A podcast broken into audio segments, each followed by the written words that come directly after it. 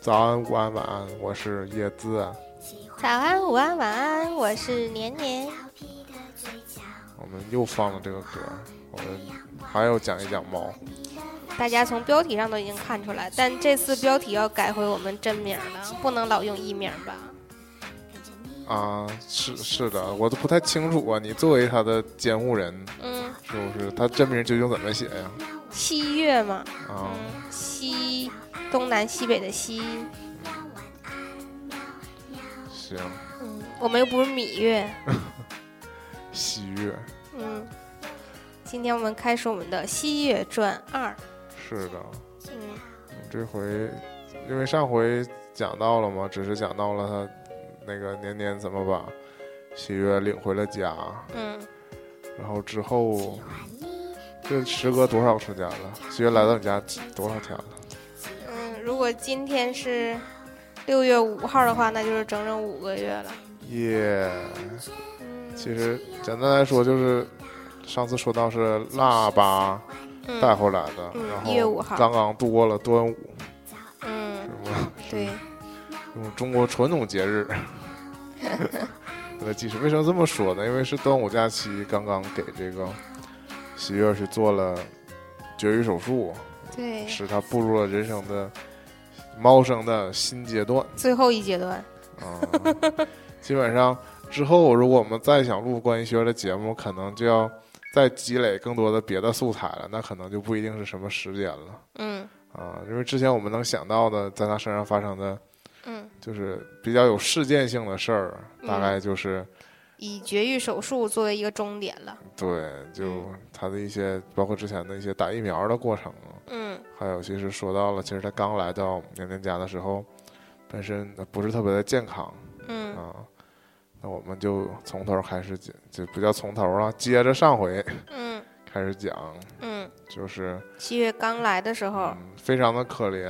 嗯。我说长得很像小精灵，叫什么比多比？多比，嗯，就是主要指耳朵哈，都特别瘦。对，非常瘦小，然后耳朵奇大，眼球有点突出。是，然后毛也就是比较秃。对，嗯，但当时那个猫癣，嗯，严重程度已经到了耳朵上面几乎已经没毛的状态了，是吧？然后红红的，嗯，就脱毛了。然后，嗯，鼻子就是脸部主要以鼻子周围为主，鼻子上面是本来是没毛嘛，鼻尖没毛，但是鼻周围就都是花毛的，就是有地儿有毛，地儿没毛，然后大部分，嗯，地方都是比较斑驳，嗯，然后爪子上那个状态也是比较明显，然后主要就是，嗯，它整个整个猫的。身体素质不是特别好，然后稍微有点营养不良，然后就有点受到皮包骨的那个状态了。然后，所以就是，嗯，猫这个东西本来就是，它其实就是可能它的猫生也有那个困难模式，也有容易模式嘛。就是当它是困难模式的时候，它可能就是以活下去为主，所以它的毛色就不是很好看。嗯，如果它现在是吃饱喝足的状态，然后。身体非常健康的情况下，它的毛色就皮毛也非常漂亮，也会对慢慢滋润起来。嗯，就这样。所以刚来的时候呢，整个猫就都是灰扑扑的，嗯，看起来不是很漂亮。但是呢，我们天生丽质就在这儿，就是我们脸非常 小啊，我们那个神态非常萌。嗯，虽然当时就是看起来外观上不是不符合。标准动物学的美哈，但是实际上它还是很漂亮的。就每个小猫咪到我的家里来，都是一个小天使嘛。嗯，哎呀，说起来真是。但我这觉得还是你和阿姨独具慧眼。嗯，因为我第一眼看到它，除了可怜，我也没有发现它的美。对，我是越看它越好看，就是 就这。这这么几个月来接触下来吧，基本上是因为它，它事实上也是在越长越漂亮，对，越好看，就也离不开你们的照顾嘛。嗯，就是是吧？你还偷摸说什么？媳妇儿跟了你们，就是享福了，是不是？自己自己说自己这种话也是。嗯。大脸能撇得开，没事儿。但是还是嗯。这么说，就是当时你看，因为他是领养来的嘛，嗯，就是好像是你领养的当天嗯就带他去了医院做全部的检查，嗯，因为嗯是跟当时的救助人一起，然后我作为领养人嘛，然后我们一起去医院做个检查，就是嗯我当时很喜欢他，所以我嗯私自认为就是说费用应该我来出，但是还是要求给做一个检查，起码就是对双方都有一个交代嘛，嗯就是他的情况也希望那个救助人能稍微了解一下。嗯然后主要是因为当时我是比较新手，我还是希望在医院检查一下，我才比较心安，就是我后续需要带他去做什么之类的。然后当时就是，呃，救助人其实不止一个嘛，他们不是一个 team 嘛，对嗯，就在一个微信群里。然后，嗯、跟我直接接触的那个救助人，他的上线是一个群里的聚聚，然后这个这个聚聚呢，嗯，经常救助，所以就是他会在这个群里头有那个大家互相推荐，然后嗯公认比比较较熟悉的对医院呗，比较熟悉的一个救助医院，因为那个跟我直接接触的这个救助人也在车上跟我聊天的时候也说，就是有一些那个宠物医院就真的，嗯、既坑钱又坑动物，动物，对，嗯就是治不好，刚想说又坑人，反正不对啊，对，就是他说花了很多钱，还给治死了，对，花了很多钱治死。然后，因为当时那个这个领养的，呃，决定就是，嗯，稍微有一点有一点点匆忙吧。就是当时是因为刚过完元旦假期，然后上班之后呢，是刚刚跟他联系，晚上要去看，对，啊还没没说要当天对，就抱回来，嗯，对，还没决定当天抱回来，所以当时有点措手不及。因为我同事也有那个有养猫经验的，还有自己家就有猫舍的，其实问他们也未尝不可嘛。但嗯、当时就是一个是就呃，另外一个就诊上线推荐那个医院，呃，离我们领养的地方比较远啊，比较远，对，所以我们就非常非常临时的找了另外对就近了，就找到了就是百度地图，然后附近的宠物医院。呃对，就写了宠物医院，找了对不起，最近的一家。我不明白你在说什么。我烦你，嗯。然后，嗯，就这样就找到了一家这个宠物医院。其实我也不是很懂，在这个宠物医院的那个消费水平究竟是怎么样的，但是秉持着我这个一贯的土豪特性，哈，就是都买贵的，对啊。都他家要进口。嗯，不得不说，其实他家看起来也很专业，而且他家比我我们后来一起去的那一家就是救助站指定的宠物医院，嗯还是要稍微高端一点。啊，嗯，然后起码诊室就有四个因为后来去这家其实就有点像夫妻妻店对，嗯，但后面这家就是可能真的就是因为去看的猫狗比较多，这个我们在后面会讲哈，对，所以这个医生应该是经验非常丰富。然后，因为经常跟这个救助组织相联合，他应该也非常有爱心吧？对起码就是，嗯，有好多那个救助机构需要救助的猫猫狗狗都，先送到他这儿去。对，去那儿一个是检查，再一个是做绝育，然后之后再给领养人领养嘛，有的，对吧？对所以我觉得还是相对比较可信的吧。嗯，起码是成手呗，对不？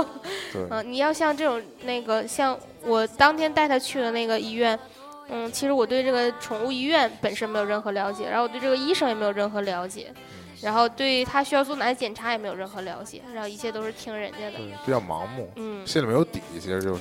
对，然后我问了好多白痴的问题，有的呢就这个救助人能给我解答，然后有的就是医生给解答，有的就是根本也没得到任何解答媳。妇儿给你解答。啊，对，然后当时，嗯、嗯最嗯最初初做的检查就是简单的体检，就是先看看那个月龄，他的月龄主要是看齿龄，嗯，扒开那个牙看一看，嗯，但是当时那医院那个那个医生我也不太清楚是他说的不对呀、还是。嗯，他没看明白，反正就是他说这个，嗯，西月当时还没换牙呢，但以那个救助人的说法，他应该已经超过三个月了。就是他说那个猫实际是乳牙，那我现在没有看出来任何换牙迹象。它换牙会把牙弄掉吗？它吃进去吗？还是反正就没看到。我也没有这方面的知识了。所以就是这个无可考了哈。就是他当时说都大概三个月，然后以我对学的年龄一直就沉迷。沉迷，对我我已经私自给他确定了生日了，就是在来到我家那天就是三个月整嘛，就这样，生日跟我一天。跟你一天啊，不是说年月日一天，就日是一天，生日嘛。因为确实你算他也只算日嘛。嗯，对，嗯。然后第二就是腰了体重，那称了体重，就是嗯，从那个时候就开始已经界定出来，它实际上是一个偏瘦的小猫。当时是应该是有明显的营养不良的状况，嗯，因为嗯，有那个从外表上能看出来的就是它有猫癣。就是刚才说鼻子周围这个猫癣，猫有猫癣，就是一个营养不良的征兆。对，嗯，那个医生当时说的是，嗯，这种那个属于就是体质比较弱，这个感染了猫癣，如果以后那个身体恢复好的话，它猫癣是可以自愈的。但是实际猫癣其实真菌感染，我觉得它自愈的可能性吧。不是没有，但是可能周期会比较长。这可能会反复感染。对，就是你你又他又碰了他以前用那些东西，跟那个人的脚气很像，对吧？就是你说它能不能好？能好，那是个漫长周期。对，你要说不定什么时候又复发。对，就是会这样。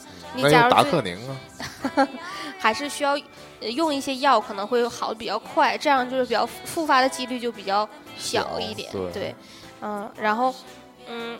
这是初期检查结束之后，那个我当当时担心，就是在救助之前看的好像是有鼻涕，那当时没有看到视频，然后有说他可能有一个猫咪比较严重的病叫猫鼻支，就是疑似有鼻支有猫癣，当时是就这样的领养条件，然后当时我记得说它耳朵还不太干净，你还担心它是不是有耳螨？耳对有耳螨，嗯嗯，这个第一次检查的时候就。取了一些那个脏东西，就是耳朵里的肮脏的东西，对分泌物出来，去显微镜下检测，啊，然后嗯，这个检测吧，实际上是有概率的嘛，就是他当时说是这样，那个这个耳螨这个东西，嗯，你只能看到它的成虫，成虫，对，啊，你如果对，包括好像那个治疗用药也是，它只能杀只能杀成虫，不能杀幼虫，对，就是说你取的这块分泌物如果没有。耳螨的成虫就验不出来，不对，不见得它就没有耳螨。嗯，就是是一个这样的。听起来是个玄学。对，嗯，但是证明它一定是有耳道真菌。嗯，对吧？当时也是那个，嗯，我我就问了，因为我不知道这个耳朵里有脏东西怎么处理呢？他说洗耳朵。嗯，我当时也是非常吓人。对，而且我亲眼看到他怎么给猫洗的耳朵之后，我内心就泛起了层层恐惧，就是说，不是，就是我们在家给他擦耳朵那个样子。嗯，你你是没亲眼见过给他洗耳朵是吧？对对。我现在已经是个成手了，我现在基本可以给他洗了。但你知道，他刚来的时候，我基本就是对处理他的那个耳部卫生是零了解和零经验。嗯，当时是他其实有点怕人，就是。他刚刚离开自己熟悉的环境，然后来到一个医院这样的地方，你这人去医院，病都好三分呢，对吧？那个 猫去医院也是，对，也是非常的害怕啊。然后突然要动他耳朵，其实很警惕。然后，嗯，我当时看着就是宠物医生，其实下手还挺狠的。呃，他和他的一个助手，一个护士嘛。其实我们到后面那个宠物医院去，也是最开始是两个人帮他洗嘛，两个还是三个啊？然后那个在那个医院洗的时候，就是，嗯，他还有一个大毛巾，那个毛巾主要是为了就是抱着它，嗯，就是摁着它，啊，然后同时也是规避它抓你的那个风险嘛。虽然他们也都戴着那个手套之类的，然后，嗯，先往耳朵里灌那个叫耳漂的东西，就是要把那个附着在耳道内的那个脏东西让它出来。然后再把它清理掉，然后再上耳药，这是最完美的步骤哈。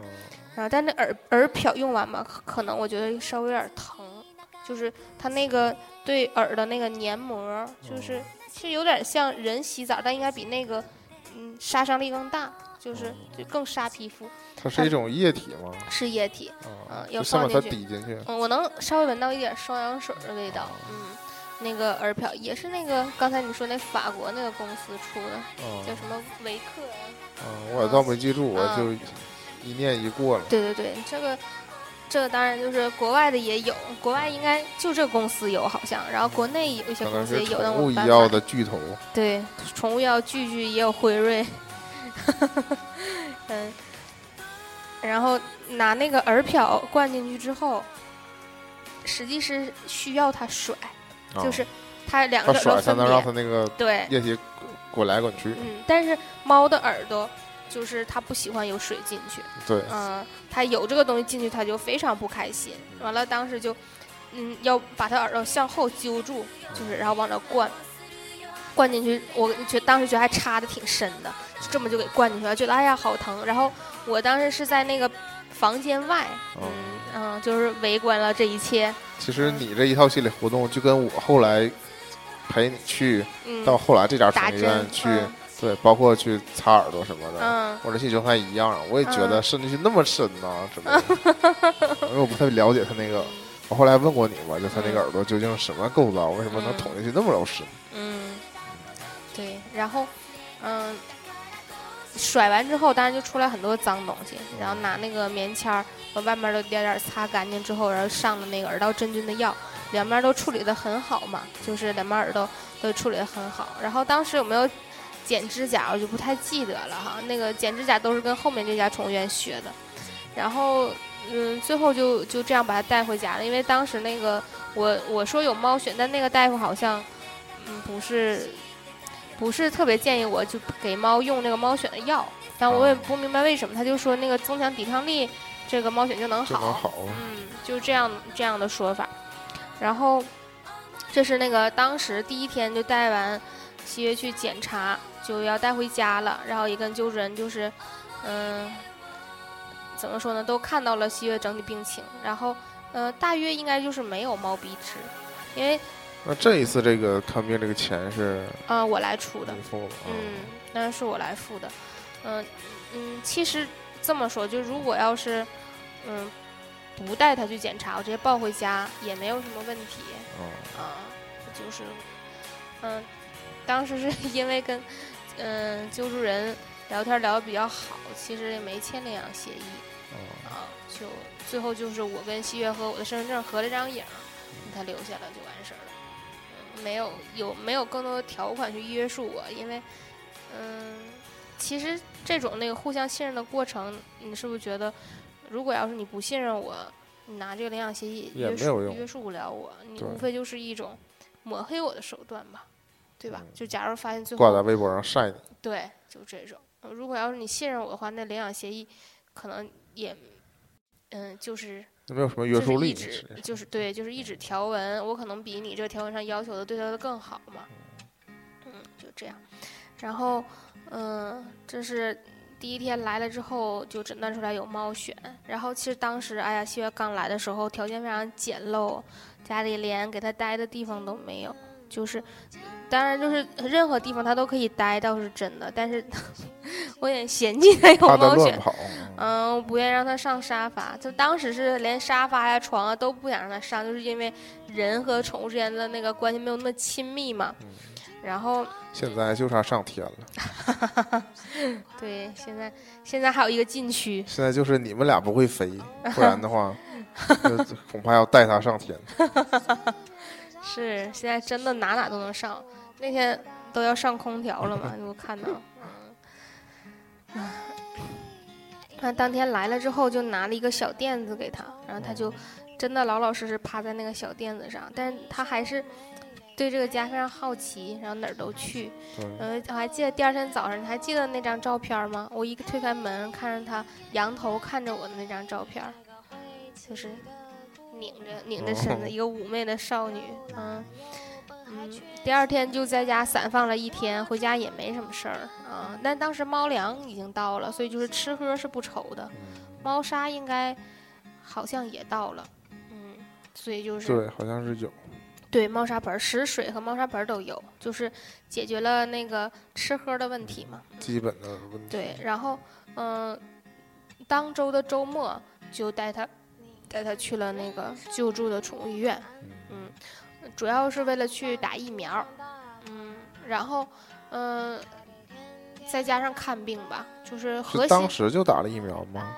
好像没当时没打疫苗，嗯，是对，是之后对是之后打的疫苗，是嗯、当时是稍微有点营养不良，我其实当时都不知道有任何嗯、跟补充营养有关的宠物的用药，但就是像那个这医生后来说的，就是宠物的用药这种东西啊非常多，但是有没有必要用呢？就是因人而异。如果你要是常喂食喂的好就对，如果你嗯，咱换成那个东北话就是非常歇力哈，那你当然就什么都可以给它用。对，就是治管治啥了都有。对，但实际上这个它作为一个小动物，它之前这么长时间都顽强的活下来了，嗯其实它远比你想象的嗯更有有生命力存能对生存能力。然后当天就带到那个宠物医院，是之前跟那个宠物医生是沟通了一下啊，然后他嗯就是。怎么说呢？我问他，如果要是有这个病，有什么症状啊？然后我就，嗯、当时不是怀疑有那个猫鼻支嘛，然后就观察了一下，结果就是在家这几天并没有频繁的打喷嚏，就晚上的时候，嗯，因为其实来的时候是一月份嘛，天气有点冷，但你知道我家的环，特别热，我我家真的特别热，来了之后。我觉得它的这个，如果要是有小感冒的话，那肯定很快就好了。我家基本上全天都非常热，保暖还是非常好。然后我家那个阳台阳光又特别好，我觉得它白天肯定会到阳台这边来晒阳光。是嗯，椰子今天在西月在阳台晒太阳的时候也捣鼓了一句嘛，不说，嗯，说哎多晒点儿吧，晒完对身体好因为。它不是术后才嗯不到一周的时间吗。嗯，快对，马上就到一周了吧？对，嗯，已经已经超过一没有没有星期六做的哈，对啊这就是到今天正就是一一周正好一周嗯，明天就把那手术衣拆了，然后嗯带到宠物医院让医生看的时候，医生就说了没有毛鼻支，因为其实如果我们按他那个估算的那月龄来看，他当时是三个月，其实正是那个我们后来看资料容易有病的时期，嗯，就是猫咪刚刚离乳，，跟小孩一嗯样，是个幼猫就是失去了来自母体的免疫力，对啊然，后自身还没什么抵抗力的时候。对，嗯，所以它感染猫癣肯定就是因为前一个那个生生活环境有不洁嘛，就有真菌。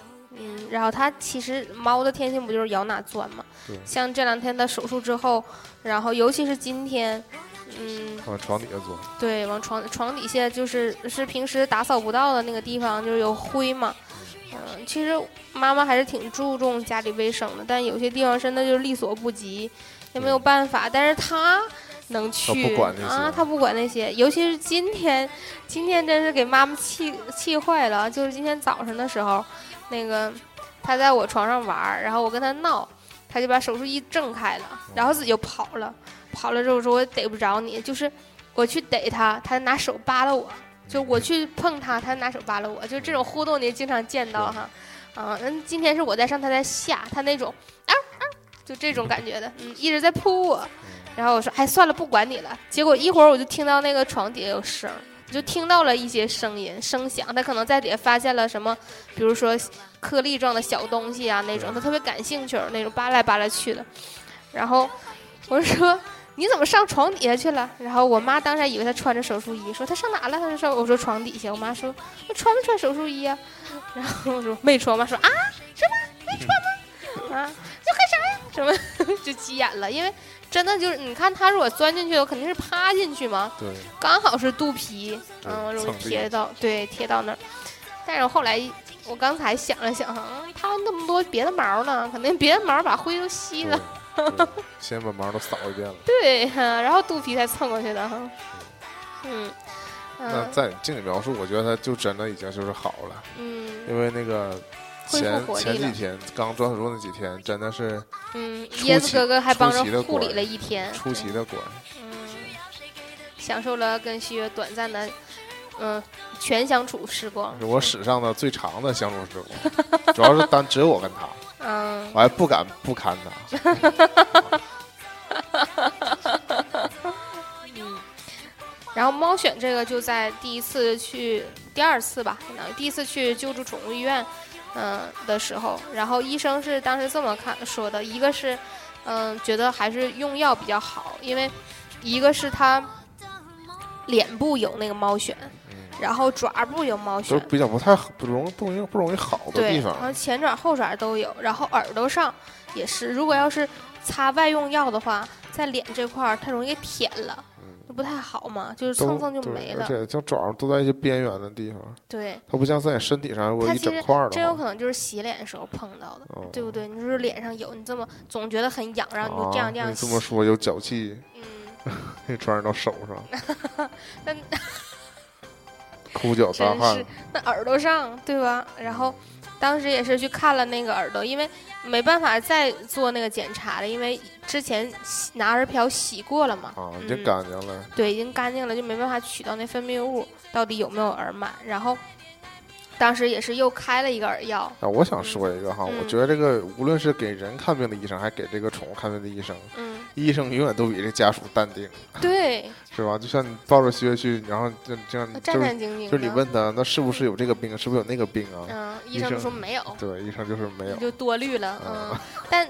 这不就说回来嘛，就是这个医生还是比较良心嘛。那人家要是唬你说有这病那病，让你开那药，实际上那根本没那病，也我觉得没那用我。经过这几次陪你去宠物医院，都感受到它本身有一种，我本来不想让你买东西，然后 然后你是 发自发自内心的狂，就是觉得不买不放心，然后他就嗯说、那就买那就卖你点儿吧，哎这种方式就卖给你了。嗯，特别是男医生比较良心，女医生就觉得那你要买为什么不买？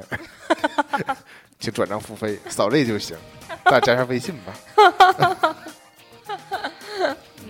嗯，反正我是感受到了一种，他本来没想卖你东西，但是你硬要买，他说那我那就都有。嗯，对我我稍微就是想买个心安吧，主要是因为它毕竟太小，然后又真的有病，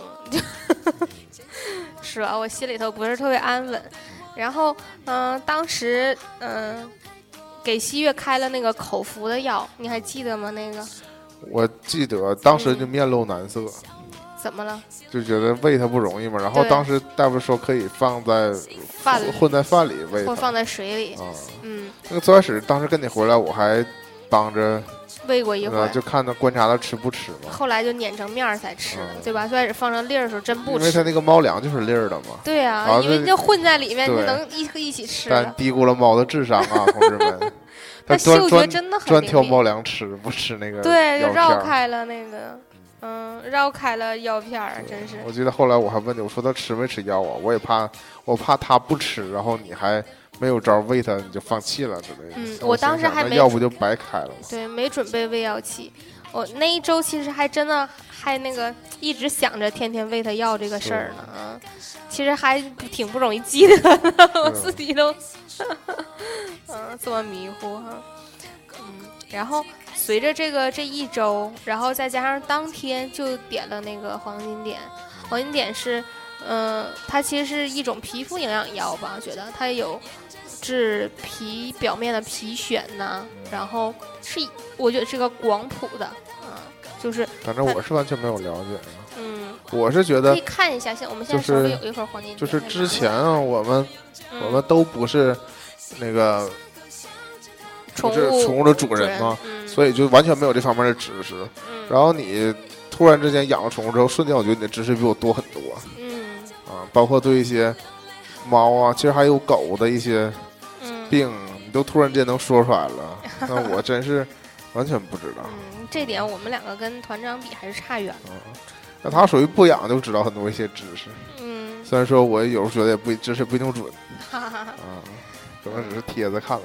嗯，嗯，黄金点这个是它的用途上面写的是改善和预防由于皮肤屏障功能破坏或缺失引起的表皮菌落失衡、瘙痒、过敏、皮屑过多和皮脂腺分泌紊乱所导致的脂溢性皮炎、掉毛、被毛质量差等皮肤问题。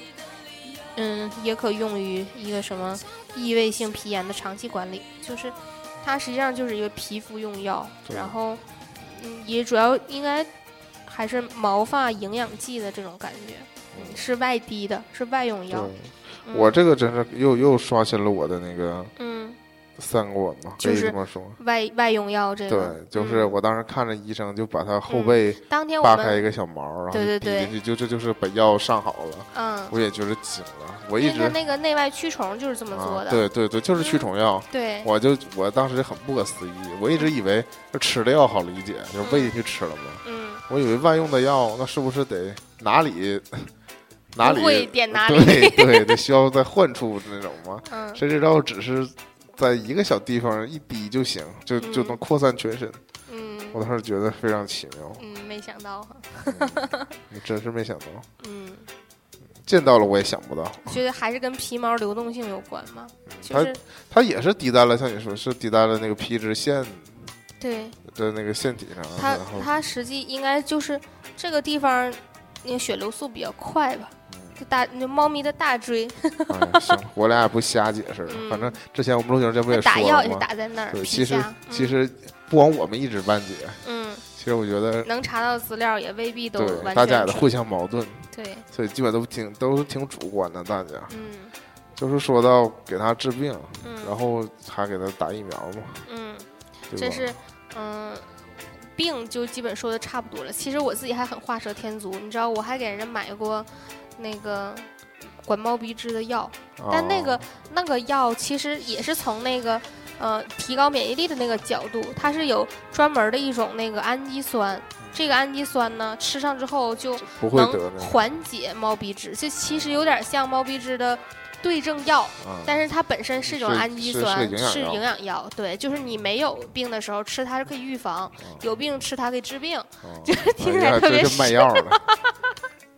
听起来听起来就典型嗯保健品的套路。对，但这个药是日本的，然后嗯、他应该是刚来那两天，我给我我是当时买的其他东西，然后带着，假如说买猫水碗，然后带着买了几个，然后后来在那个其他店买了一盒，嗯，一盒挺贵，两百多，到现在还没打开那盒，就发现就那那几个小袋儿都没吃了，嗯，嗯，就是还是嗯、他刚来的时候体质弱，以增强营养为主嘛，嗯，然后再就是喂猫粮，让好好吃饭，然后从那个时候打下的底儿就是猫粮就是管够，嗯，一直到现在就是没养成一个良好进食习惯，所以其实我也非常担心他以后会长胖这件事儿。就是现在就是没了就给添，没了就给添，每次吃多少也没定量。像当时，嗯，我我忘了是不是跟你在这儿一起在这儿研究，反正我记得我我非常清楚记得，我就坐在这个沙发上，嗯，一直在给人看，就是给给西月看。那个、啊不对，我还没有西月的时候，就是哦要领养之前一直看，就是有哪些猫粮能吃，就是哦不也有好多网上说毒猫粮嘛，对就我要给他买什么样猫粮，哪个牌子、什是我分享么口味给你之类的。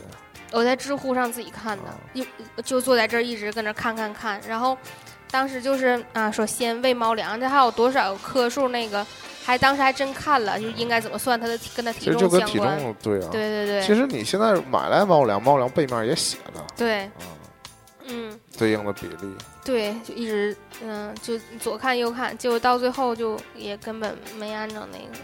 就你看到西月来的时候，根本人就不能冷静。对呀、你你看到他碗里没有吃的，然后他冲你冲你叫喵喵叫的时候，按我妈话说，你能忍心不给吗？那反正我是因为没有实际养它嘛，啊，嗯我其实就等于观光客的那种状态，嗯嗯天天就陪它玩一会儿。嗯那个我本来幻想着就是你们可能，你可能白天没人在家的话，你可能就是把这一，我自然担心，万一你早上给了它全天的量，它会不会傻傻的都吃了，都吃了，晚上没有吃了，又饿了什么的。嗯，然后，但我后来发现它其实吃饱了就不吃了。嘛。他不是啊，我给你讲一个他吃东西这个习性啊，哦就是妈妈给吃他的习惯，基本就是跟家里你来家里吃饭的时候，妈妈给你添饭的习惯是一样的，就永远是杠尖儿的。哦，就是给要多了。对，要给到满满的，而且就是还要快要从盆儿里溢出来那种感觉，一定要给很多。就是妈妈就永远是担心孩子吃不饱饭那种情况的啊。那是应该少给点儿。然后每天早晨就是也是我懈怠了哈，有的时候那个妈妈早晨那个我给铲屎，然后妈妈给粮，就是有的时候是我给，原来是我给粮，现在都是妈妈给粮了，我无法完全无法控制体重了，然后妈妈给就给到特别多，但是西月这这个猫的习性啊，真是你它不贪吃。嗯，它是这样哈，就是有好多次我观察到它，我每天下班回来，我把门打开的时候，它就发现我回来了，它就走到食盆那块去吃东西，对，就开始喵喵吃。然后每天其实我回来第一件事就是把那个这个猫笼子给打开嘛，让它出来玩一会儿，因为毕竟在里面圈了一天嘛。我发现它头就开始左右摇摆，就是到底是赶紧出去玩呢，还是再吃点儿？对，实际上就是如果你观察它，它其实白天还是以睡觉居多，白天基本不怎么吃东西。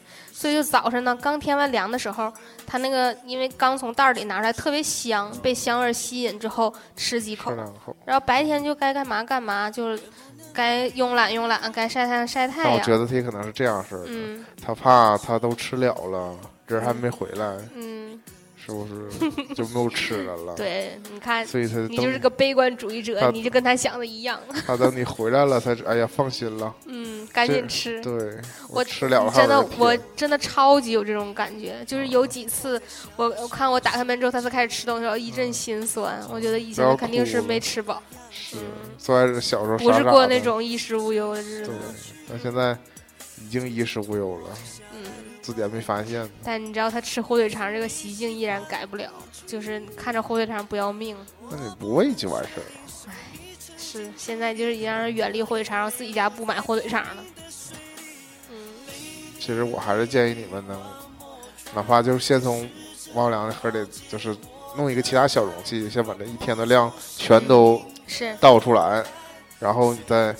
你再愿意分，就起码自己有个数嘛，喂了它多少。嗯，它其实刚来的时候，我还真的衡量过，就是一袋猫粮能吃多长时间。那现在就是已经失去这个计数的能力了。都是感性的。嗯，对，一会儿给点儿，一会儿给点儿。然后术后当然是给它吃的罐头嘛。然后我就说妈妈还是惯孩子，就是每次。但其实之前咱们那个查各种资料或者听那种广播也说嘛，就是其实。其实罐头那个营养没有那个猫粮多，嗯，其实本身吃罐头是一种减肥的方法，因为含水量很高，嗯，但主主要是因为它那个营养没有那个猫粮高，对，猫粮就是卡路里数高呗，就是，就主要是对，就是肉什么的是经过那种加工过的嘛，嗯，就是，它就专门是为了让你顶饱，嗯，啊，就就跟人吃饭和喝粥的区别。有点这个意思，就是就是，罐头主要是口感好，好吃。它它猫就是喜欢猫，为什么喜欢吃鱼？你知道？就是腥味是新鲜的意思。腥味是新鲜意思之外，还有就是鱼肉比较松软。哦。嗯，它也喜欢吃鸡胸肉，但就像今天我给你念那条微博一样，它是喜欢吃，对，要撕成小段儿的。如果是太长条的不行，它要求那种就是一口能吃进它的。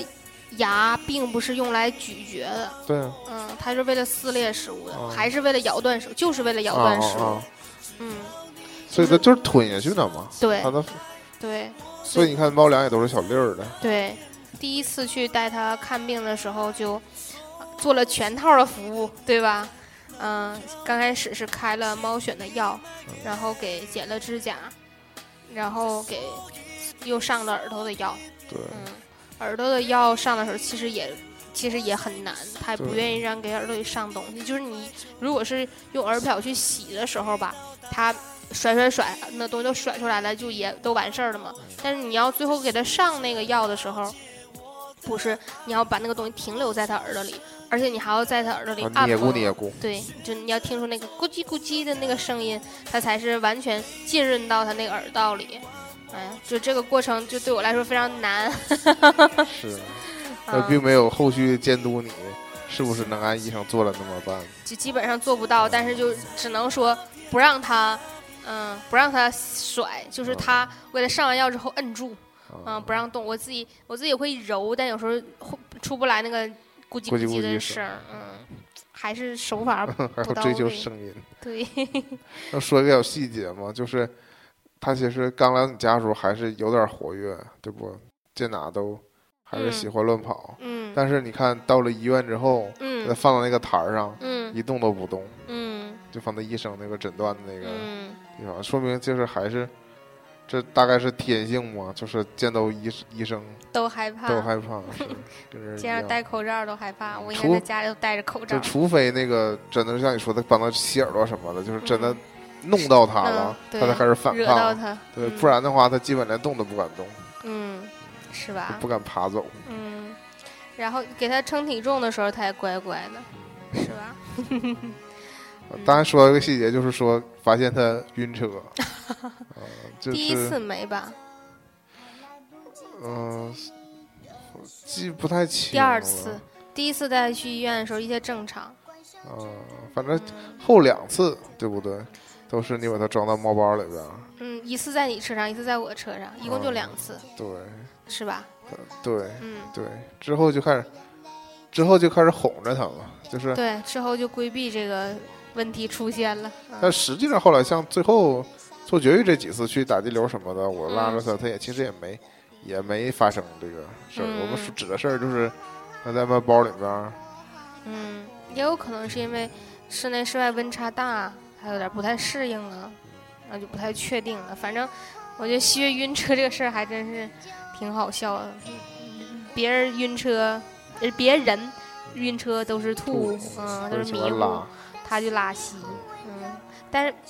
真的很奇妙哈，那个猫包到现在就是一点儿都没脏，就是他拉稀第一次就拉在那个粉色的小布上了，对，第二次就又拉在那个粉色小布上了，对对对，对吧？对对。我刚想说拉的尿垫，后来想不对，后来也垫了尿垫，一次都没拉，对。然后，嗯，猫猫咪的猫癣。也说完了，就是那个药用了一个周期，就一个疗程之后，应该是两周吧，好像一个。时间上我倒是记不太清。嗯，应该是将近两周，它应该是四片药，然后嗯，一次是四分之一，好像是。一共是十六天嘛，大约两周左右时间，这个猫癣基本就好了。然后在期间又去点了一次黄金点，就相当于它在治疗的时候是每周用一次。这个后来我们拿来这黄金点，也是因为它最近那个耳朵的那个结痂脱毛，导致也是那个想我想让它再生点毛发，尤其是绝育剃毛嘛。嗯，所以这个使用就是两周一次。嗯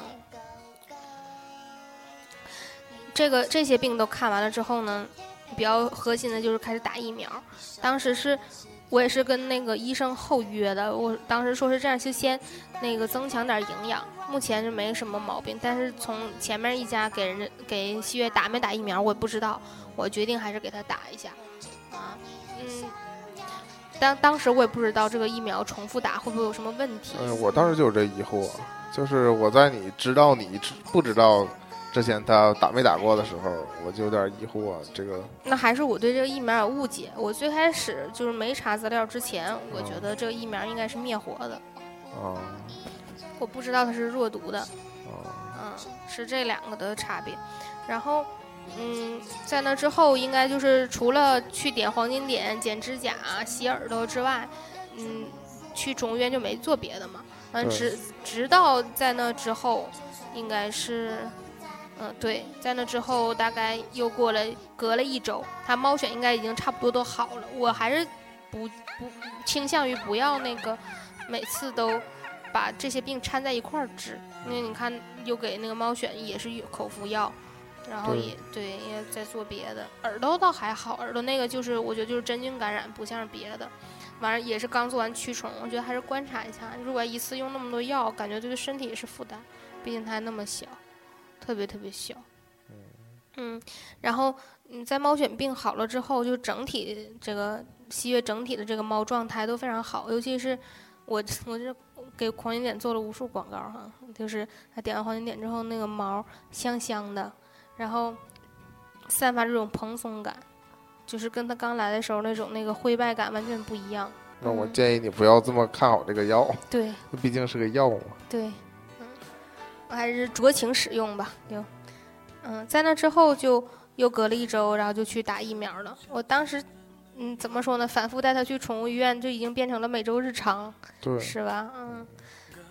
那几周是几乎就是每周都得去呀。嗯，那其实那个医生也是 也挺逗，就说又来了，其实就没啥事儿，根本没啥事儿，就给看看而已。但我自己不放心。然后去打疫苗，就打的还是典型的猫三联儿。嗯，我们这里也不细聊，就是打疫苗这个事儿。对，嗯，就是我就说一点嘛，嗯，当时医生也说嘛，说打疫苗可能会有一些应激反应。就对不不良反应，对之类的。但是我们在西月身上完全没发现。嗯，然后正常这个三联的那个，嗯，疫苗都打完了，然后也打了狂犬，嗯，应该是都是一起打的，嗯，然后，在那之后就进入了漫长的耳道恢复期，就是耳病啊，真的主要还是西这个锅甩给西月哈，因为西月的不配合，所以这个耳病就一直都不太好。也是我经常逮不到它，嗯，甚至有的时候哈，就是为了给它洗耳朵，就是我们两个撕巴很长时间，最后也就洗了一只耳朵，然后药可能上的不利索，那你下回就洗下面那只呗，你还是每次都洗同一只啊？不是啊，当然不是，什么鬼？啊，我的意思就是说你那可能那失败，你就今天立志就洗完一只了，然后明天你再洗了下一另外一只，嗯幸亏只有两只。嗯，你每次给我讲这段的时候，我都想问，那是你下次是不是又从同一只开始洗，导致他一只耳朵好，一只耳朵一直没被洗到？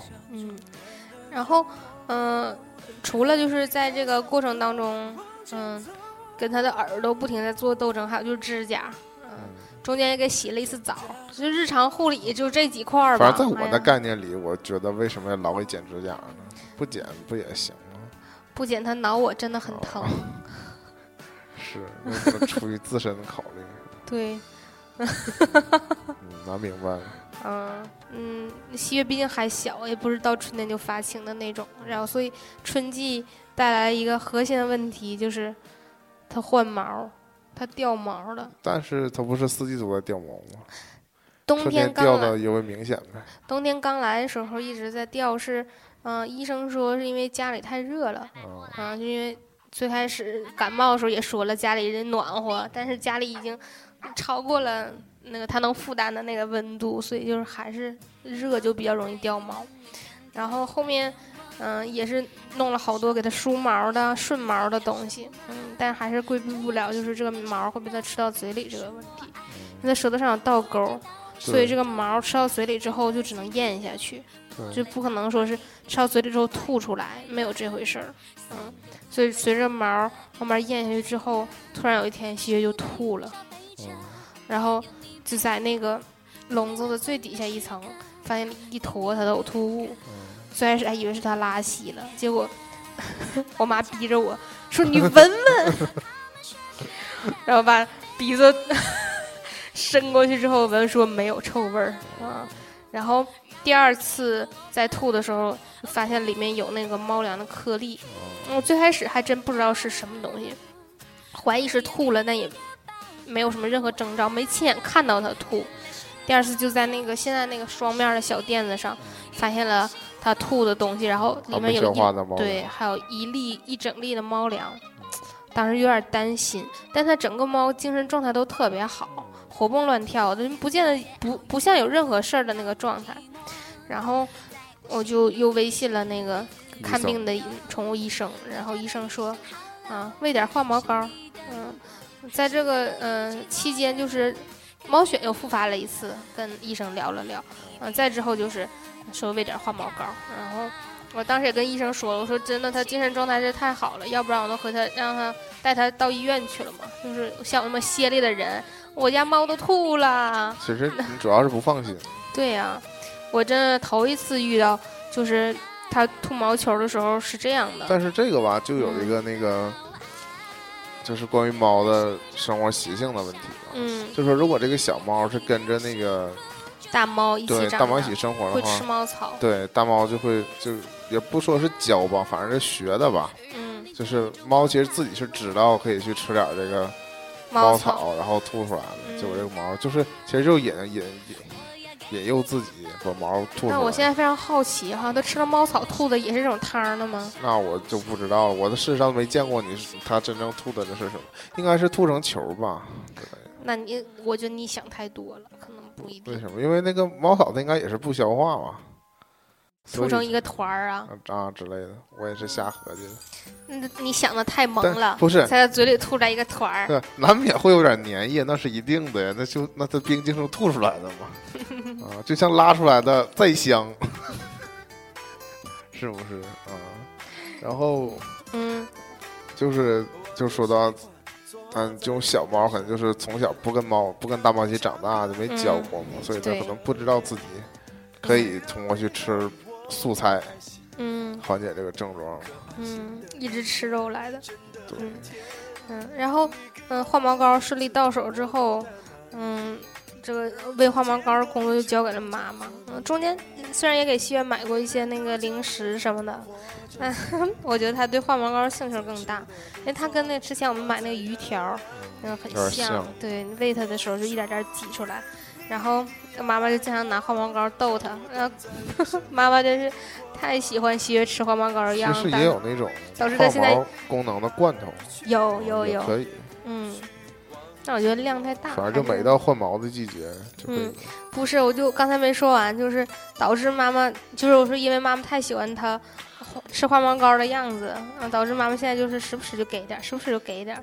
嗯，那就不担心就所谓当中有诱食剂这种东西了。